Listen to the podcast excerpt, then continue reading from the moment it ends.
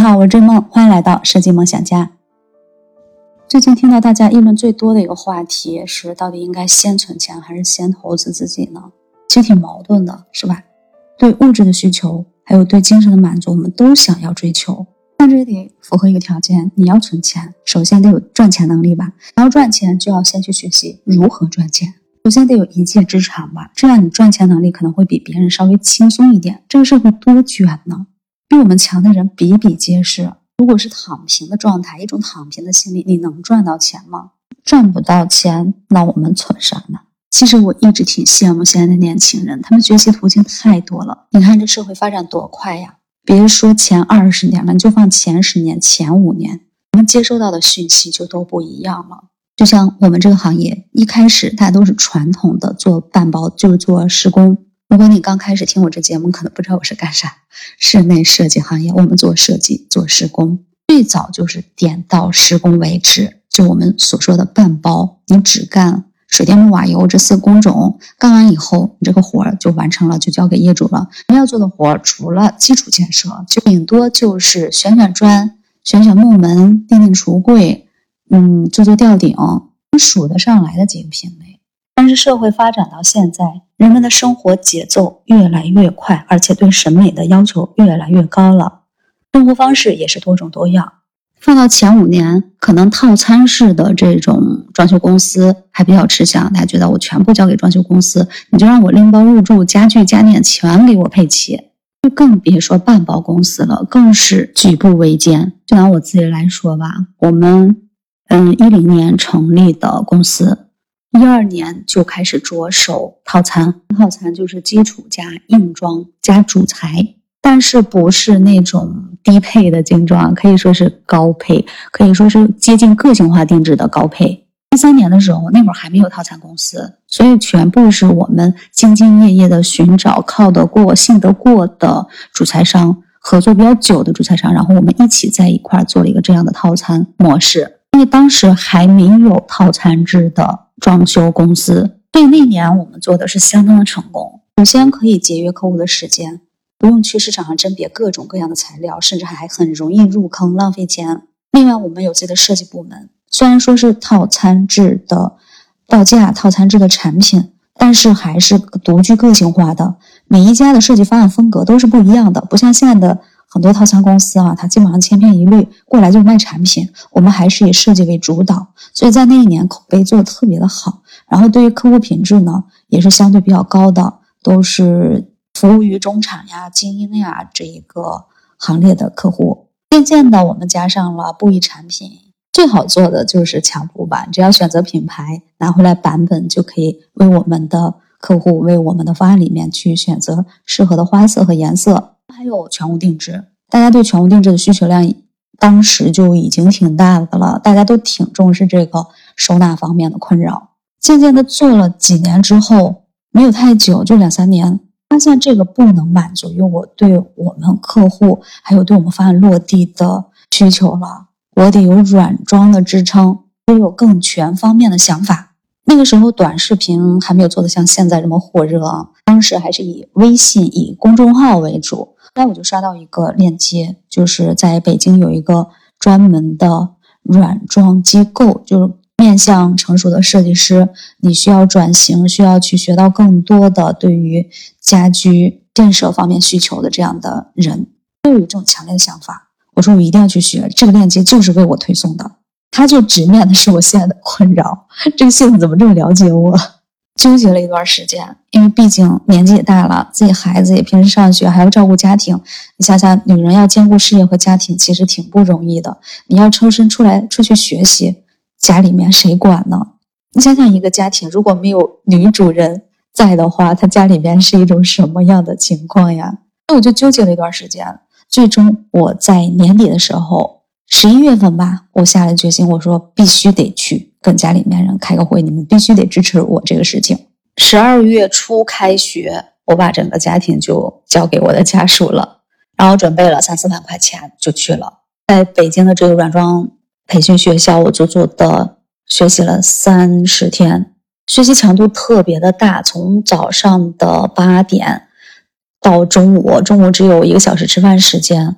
再学习到晚上六点，中间还有很多的实操部分，覆盖面特别的广，主要就是精进我们的全案思维、全案设计。我记得当时的学费有两万多，然后我们吃住都是在学校附近。你想在北京租房子也很贵呢，还想住的舒服一点，不要被别人打扰。我记得当时我是住的双人间，一个民宿里面。另外一个小伙伴他是来自于陕西宝鸡，他也是刚成家，准备这么多的学费和生活费过来，也是嗯花了很多的精力。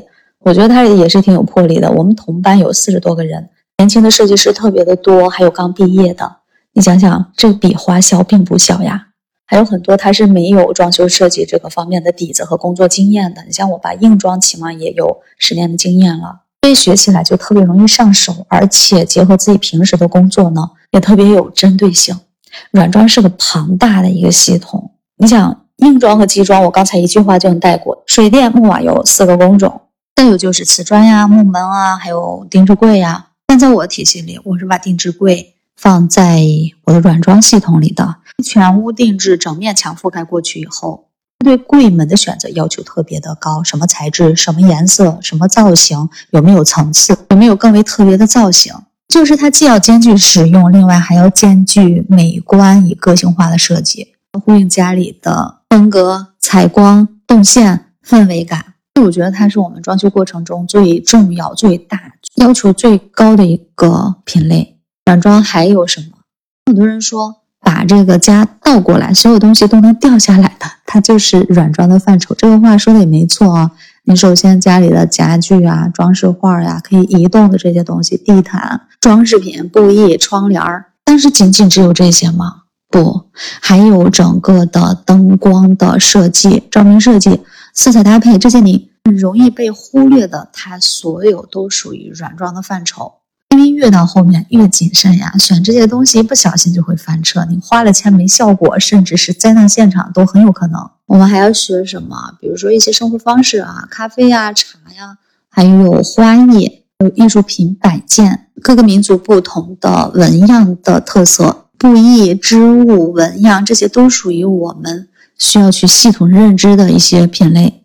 除了这些，还有很多的实操，迅速的摆场的能力，要开拓眼界，一些地标性的建筑，还有国际的五星级的酒店、餐饮、书店、商场，这些都是可以让我们学习、可以去拓宽眼界的地方。那段时间我就住在七九八，它是一个改造的一个艺术基地，那个地方它有很多的艺术家，他在会办一些画廊啊、画展呀。有很多的手作工坊，很多的特色化的店面。当时的七九八跟现在不是一个样子。今年夏天我又去了一趟，我发现没有原来那种感觉了。问了当地的人，他说是政府规划要求做成什么什么样子，看上去好像整洁宽敞了，但是以前的氛围感没有了。十二月份正好是我家宝贝的生日月，每天放学回来我都要穿过七九八，有时候会。穿一两个弄堂去看一看里面特别有意思的小店，顺便为我家宝贝挑选一些礼物。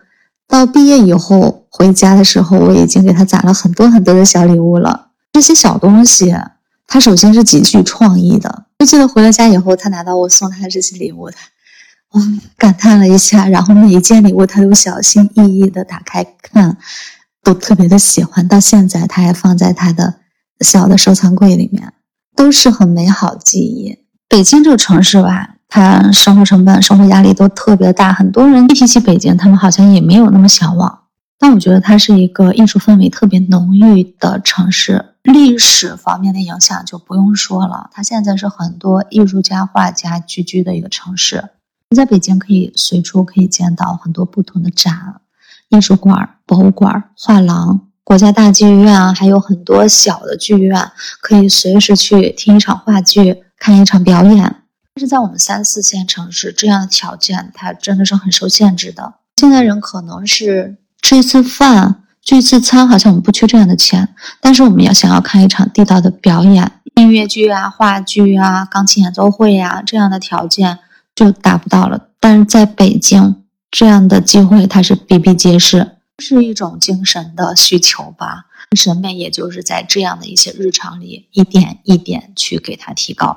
你说这些钱它值不值得花呢？如果说是这一个月我在北京待着，我觉得就特别的值得。因为再往以后，我可能再没有这样的机会单独拿出来这么长的时间，去吸收各方面的讯息，去学习，完全独属于我一个人的时间，想怎么利用就怎么利用。你看，作为一个有家庭的女人来说，这是多么奢侈啊！但是年轻人，如果你还没有结婚，还没有成家，还没有孩子的话，你有大把的时间可以去为自己去做一些事情，去投资自己。去开拓眼界，去掌握一些新的技能，甚至把自己现有的技能让它变得更加的坚固，更有核心竞争力。那这些钱它是值得去投资的，而且它会在以后的生活里以各种方式来回馈给我们。这些软装回来，我就对我的工作室进行了大量的革新，重新装修自己想要的风格。然后就是对一些产品布艺类呀、全屋定制类呀、家具啊，要进行品牌和选款。然后在自己做方案的过程中，也加入了全案的思维。我会从头到尾把整个案子给罗列下来。这样的话，我的客户得到很大的好处啊！他没必要专门花一次硬装的设计费，再花一次软装的设计费。他在我这里一份设计费得到的是全案设计、软装和硬装所有的需求全部满足了，而且他也特别自由，很多材料很多。品类我这边都有甄别，都有给他很好的建议，甚至也有产品，他呢也可以去市场上自己去挑选。这样的话，自由程度又高，我们的想法也更加的全面，避免后期落地时候会有很多很多的遗憾。因为选择性更多了，然后想法呢也更加的专业了，思维逻辑它也变得更加的合理了。来的这几年呢，我只要一有时间，我就会去。上海、广州去看一些专门的设计展、设计周，还有一些材料的品牌展、家具展，对灯饰、对光源、对照明也进行了深入的了解。们去广州的中山拜访了很多个厂商，看到他们的工厂是怎么样运作的，就是你仿佛就开启了一扇新的大门。这个大门里面包罗万象，你要学习东西，取之不尽，用之不竭。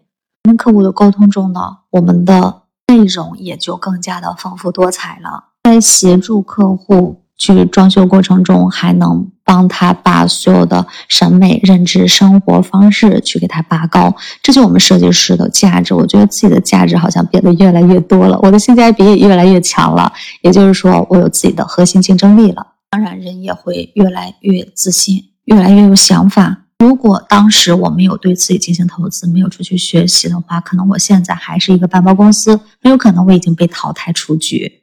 但是现在呢，我们做全案的设计，做全案的落地，你不能说有多少的知名度吧，起码我现在已经有很多的作品诞生了，也有忠实于自己的这部分的客户群体，回头他们还会带给我更多的他们周围的资源。来找我做设计、做落地，后续的这些回馈它是成倍的，所以我就在想，只要一有机会，我还是要出去学习。就在我现阶段，我现在的年纪和家庭状况，我还要继续出去学习。经常我就对我们办公室的年轻人，我就在说，你们趁着自己年轻，一定要多学习点东西，自己变得更有价值。你会看到他们眼中放出的光芒。我就在想，年轻真好。不过幸好，虽然说这把年纪了，我的眼里也是有光的，永远不会放弃学习，学无止境。会坚定的认为，投资自己是最不会被辜负的。不论你多少岁，不论你现在是怎样的一种生活状态，当然存钱也很重要呀。但是我们存钱要去合理的规划，哪些钱我是为了自己的生活保障的，哪些钱是用于平时的自由支配的。当然，你分配这些钱的时候。你要为自己留出来一部分，我是要投资我自己的，它只会让我变得越来越好，越来越自信。所以听到这里，你心里有答案了吗？到底应该是先存钱，还是先投资自己呢？这个事情它来自于一种平衡，来自于对自我的一种认知。你心里有答案了吗？那么今天就聊到这儿了，希望你能在节目下方的评论区留言告诉我你的想法，好吗？来聊一聊你曾经投资自己的那种快乐记忆。记得关注追梦，订阅设计梦想家。如果喜欢这一期节目，也希望你能把它分享给你周围的朋友和亲人。最后，感谢你的点赞、收藏、评论和转发，感谢收听，我们下期见，拜拜。